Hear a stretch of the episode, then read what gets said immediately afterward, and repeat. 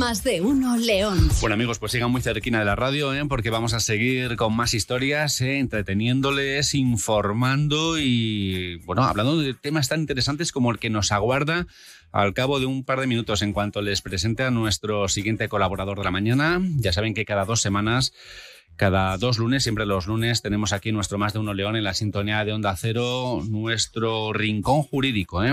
un espacio en el que el mundo del derecho es nuestro parque de juegos, pero lo es gracias a la colaboración y la ayuda de nuestro colaborador José Luis Sánchez Calvo, que es abogado y director de los servicios jurídicos de Lealfa Consulting, que ya le tenemos aquí con nosotros.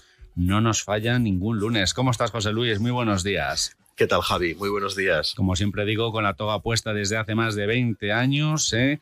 director de esos servicios jurídicos de Leasba Consulting, que es una consultoría legal y tecnológica que nosotros siempre les recomendamos desde estos micrófonos. Ellos son especialistas en derecho tecnológico, privacidad, compliance y sostenibilidad. De hecho, ellos son especialistas, como digo, en derecho tecnológico, tienen su sede, sus oficinas en el Parque Tecnológico de aquí de León. El teléfono de José Luis, el teléfono de Leasba Consulting es el 987 26 38 32. 987 26 38 32. Traes un tema hoy a nuestro rincón jurídico, José Luis, que yo creo que va a interesar y a gustar mucho a nuestros oyentes, porque seguro que más de uno y más de dos se lo han preguntado alguna vez. ¿Qué pasa con las grabaciones que ahora son tan fáciles de hacer, ¿verdad? Las grabaciones de conversaciones ¿eh? que podemos hacer nosotros, que puede hacer a lo mejor un cuerpo policial si es que las hace, etcétera, etcétera, y cómo se pueden utilizar, si es que se pueden utilizar, esas grabaciones. ¿No es así? Exactamente, Javi. A día de hoy, como tú muy bien has dicho, pues los medios tecnológicos nos permiten eh, tener muy cerca, pues esas los smartphones y, y, bueno y cualquier otro tipo de tecnología a través de, ordenadores, a través de conexiones Internet, que nos permite grabar con mucha facilidad. Entonces, también es cierto que tenemos que conocer cuáles son las barreras y los límites para, lo primero, grabar y lo segundo y sobre todo más importante, para difundir esas grabaciones, para utilizar estas grabaciones que nosotros hemos obtenido. Eh, debemos hacer una diferenciación importante y es las grabaciones, eh, grabar eh, en aquellas conversaciones en las que yo participo de aquellas otras conversaciones en las que yo no participo.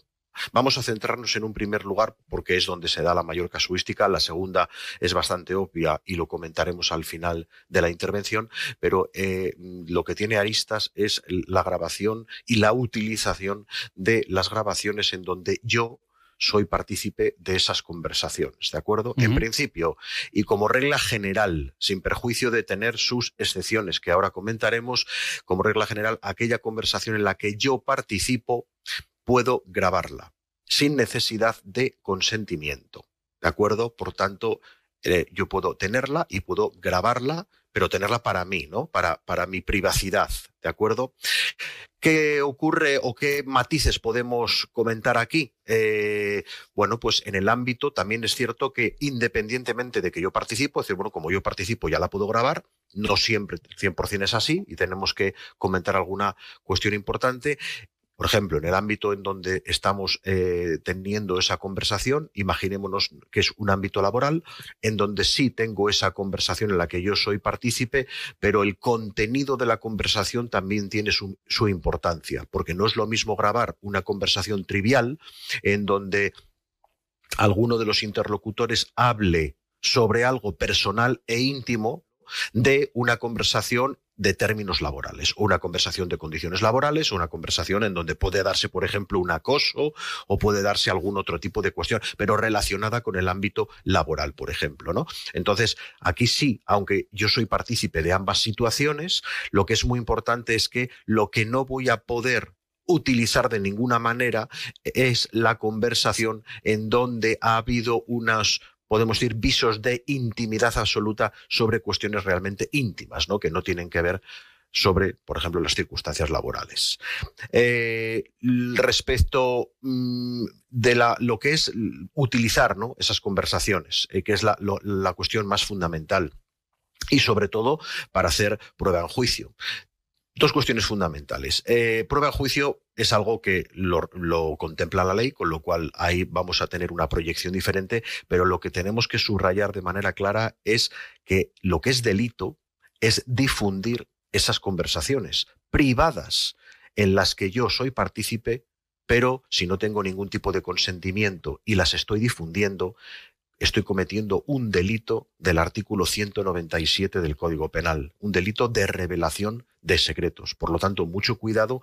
Como digo, la grabación la puedo tener, la puedo obtener porque yo soy partícipe, pero no puedo difundirla a terceros, salvo circunstancias específicas como puede ser la prueba en juicio. Si realmente eh, necesito esa conversación para una prueba en juicio, evidentemente, como hemos comentado antes, si es algo que tiene que ver, por ejemplo, con los términos de un despido o tiene que ver con algún tipo de acoso o alguna cuestión así, podría utilizar esa conversación para hacer prueba en juicio. Sin embargo, pues para un, lo que es un tema puramente íntimo, íntimo, que no tiene un contexto laboral o delictivo, pues realmente no podría utilizarla en juicio ni y por supuesto no podría difundirla. la, podría utilizar en juicio, porque yo estoy participando en la conversación y la estoy grabando, pero la otra o las otras personas que están siendo grabadas no lo saben. Aún así, ¿se puede presentar como prueba en juicio? Correcto. Eh, sin esa información previa podría, porque yo he sido partícipe y, realmente podría hacerlo. Pero ojo, como decimos, no una difusión evidentemente frente a terceros es delictiva, por lo tanto, eso de ninguna manera, y en todo caso, una utilización en juicio y dentro de los cauces que hemos comentado, ¿no? No tiene que ver nada, pues, pues un tema laboral con un tema puramente íntimo de una persona en donde tampoco se podría utilizar ni incluso en juicio, ¿no? Porque el juez te la inadmitiría. Es más, hay una sentencia del Tribunal Supremo del año 2009, en donde tú cuando preparas a una persona para que declare unas determinadas cuestiones, por ejemplo, creas el clima, ¿no? El, Tribunal Supremo habla de la lesión eh, de ese derecho de toda persona a no declarar contra sí mismo. Por lo tanto, si tú preparas eh, a una persona un determinado ambiente, pues para que ha sido conducida a un encuentro utilizando argucias para con la pretensión de hacerle manifestar determinados hechos en, su contra, aunque eso luego pueda ser eh, utilizado en juicio, realmente también como es algo preparado previamente, el Tribunal Supremo también lo cercena y también anula la posibilidad de utilizar como prueba este tipo de grabaciones. Por lo tanto, ya vemos que tiene bastantes aristas el tema. Sobre todo, lo que debemos grabarnos a fuego es que no podemos difundir difundir a terceros las grabaciones que hemos realizado, aunque nosotros seamos los que intervengamos. Imagínate que estás grabando eh, con tu pareja y ahí hay insultos, por ejemplo, o amenazas, o es una conversación íntima con matices o con términos sexuales, eh, ya sabes, ¿no? Estas cosas, y que después yo pueda utilizar esa grabación que la difunda, que se la enseñe a familiares, amigos, dependiendo también ¿no? del contexto ¿no? del que estemos hablando. Pero ojito, porque estas cosas se hacen, ¿eh? Claro, claro, y espero es que eso es grave. otra cosa diferente es utilizar esa grabación, evidentemente, para un juicio de familia, en donde yo he sido el partícipe, eso es otra cuestión, como hemos comentado, ¿no? En el ámbito de la prueba en juicio, pero, pero, el, pero no puede utilizarse para difundir frente a terceros. Esto de ninguna manera, ¿de acuerdo? Entonces, eh, Mm, otros matices por avanzar.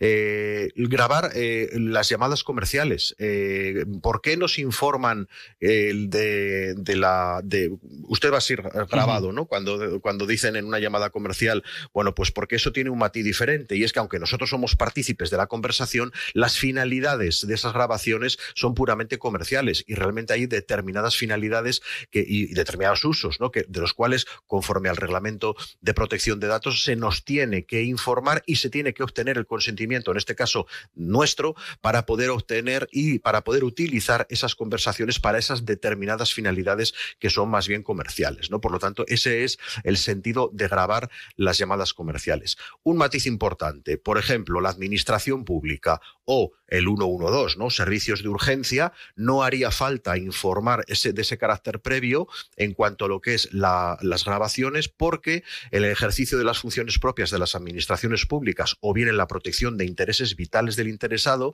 la base de legitimación de estos datos personales, que sería nuestra voz, está amparada por la ley, por el reglamento de protección de datos, sin necesidad del consentimiento. Por lo tanto, en el ejercicio de los poderes públicos o en el ejercicio de, los, de la protección de los intereses de los interesados, ahí no haría falta obtener el consentimiento y por lo tanto no haría falta que se nos informe previamente. Y ya para finalizar, lo que sí que está absolutamente prohibido es grabar conversaciones a terceros. Aquí ya no estoy yo interviniendo. Aquí yo estoy grabando la conversación de dos personas o de más personas en las que yo no estoy interviniendo. Eso está absolutamente prohibido. Incluso para la policía está absolutamente prohibido si no, no se obtiene previamente una autorización judicial. Solo un juez puede autorizar una grabación de una conversación ajena. Si no existe autorización judicial, evidentemente incurrimos en un delito contra la intimidad tipificado en el artículo 197.1 del Código Penal y debemos conocer claramente que esas son las dos barreras fundamentales, ¿no? Que son delictivas, como hemos comentado. No puedo grabar nunca a terceros sin consentimiento de un juez y no puedo difundir grabaciones en las que yo soy partícipe Evidentemente, si hubiera algún tipo de consentimiento, podría a lo mejor darse ese caso, ¿no? Pero si no hay ningún tipo de consentimiento, podré grabar conversaciones en las que yo no soy, en las que yo soy partícipe, con los matices que hemos comentado, pero ojo, no podré difundir ni utilizar esas conversaciones, salvo que lo pueda realizar pues en un eh, foro determinado, como pueden ser los juzgados y tribunales, y con las excepciones que hemos estado comentando.